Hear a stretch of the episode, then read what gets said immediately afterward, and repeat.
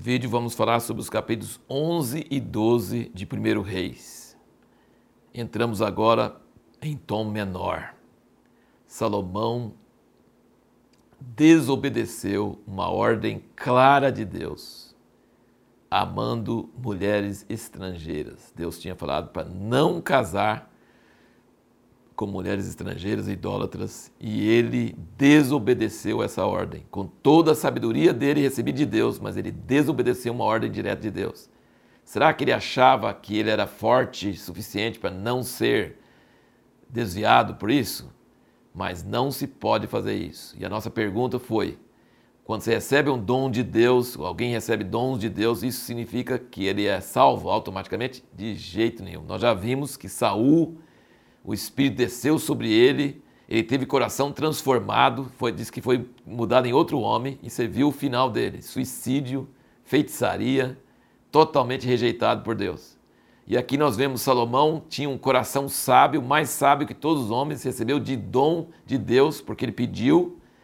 Mas aqui no capítulo 11 fala muitíssimas vezes que elas perverteram, as mulheres estrangeiras perverteram o seu coração perverteu o coração, repete três ou quatro vezes, seu coração não era perfeito para com o Senhor seu Deus, como fora de Davi seu pai, não perseverou em seguir ao Senhor, que é o que Caleb e Josué fizeram, perseveraram em seguir, e essa perseverar em seguir significa ter o coração pleno, cheio, só de Deus.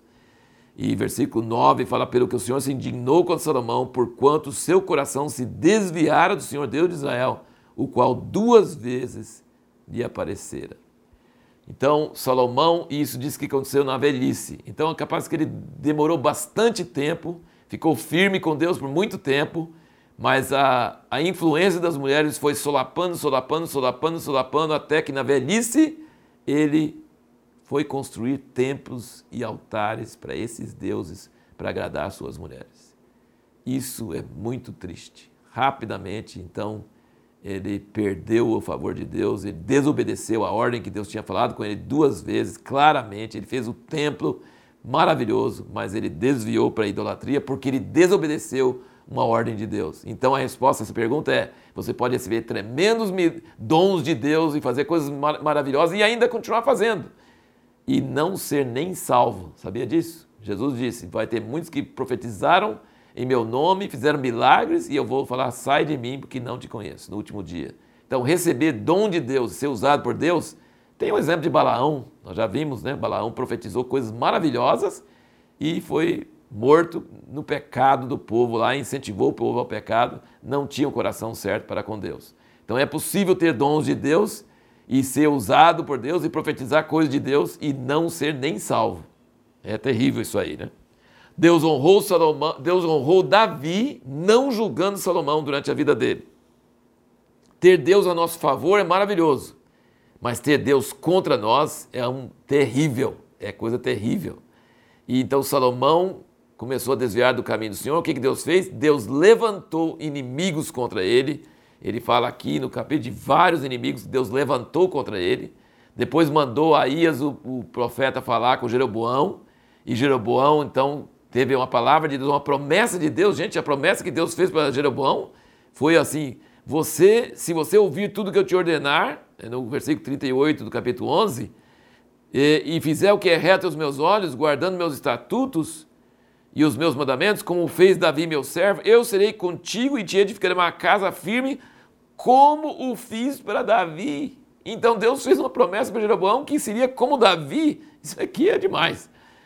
E por isso afligirei a descendência de Davi, todavia não para sempre. Aí, mesmo nessa hora escura do pecado de Salomão, Deus está falando, mas eu não vou afligir a descendência de Davi para sempre. Tem um fiozinho de esperança, uma luzinha ali, que Deus ainda vai honrar o que ele falou unilateralmente para Davi.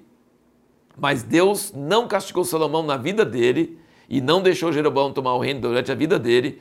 Levantou inimigos contra ele, mas não permitiu que derrubassem Salomão porque ele queria honrar Davi. Se ele deixasse alguém pegar Salomão, ia atingir a honra de Davi. Então ele honrou Davi e deixou Salomão sem castigo durante a vida dele. Mas é muito interessante você pensar sobre isso, que Deus suscita o mal para cumprir a sua palavra. Você percebe aqui nos escritores sagrados que eles não se preocupam em dizer que Deus levanta o mal, que Deus levanta o espírito de, adversário. Deus tinha falado com Davi que levantaria a espada contra ele na sua própria casa. Deus mandou o espírito mal da parte dele para Saul. Assim, aqui diz que, então, no capítulo 12, aqui diz que Roboão, filho de Salomão, não escutou os conselhos dos anciãos, porque veio de Deus para cumprir a palavra que Deus tinha dado através de Aías, que era para Jeroboão ser rei e era para é, o filho de, de Salomão perder dez tribos. Então Roboão devia ter escutado os velhos e não os moços, mas ele escutou os, os moços, por quê? Porque veio de Deus para cumprir a palavra que Deus tinha falado profeticamente. Então os escritores não estão preocupados em dizer Deus não faz o mal, Deus não suscita o mal. Não, Deus suscita o mal. Se Deus está a favor de você, ele luta sua, por, por você. E se ele está contra você, ele luta contra você e suscita inimigos contra você. Então isso aí é muito claro. E o que os escritores sagrados se preocupam em dizer é que Deus cumpre a sua palavra. Se ele promete coisa boa, vai vir coisa boa. Se ele promete coisa ruim, vai vir coisa ruim. Deus faz o que ele fala. Essa é uma das grandes preocupações dos escritores sagrados, é provar que quando Deus fala uma coisa, ele faz aquela coisa. Então isso é muito significativo. Deus, é, a pergunta que nós vamos fazer agora para o próximo vídeo é o seguinte: Deus pode usar pessoas más, mentirosas, ímpias, para falar conosco? Ele pode usar esse tipo de pessoa para falar conosco?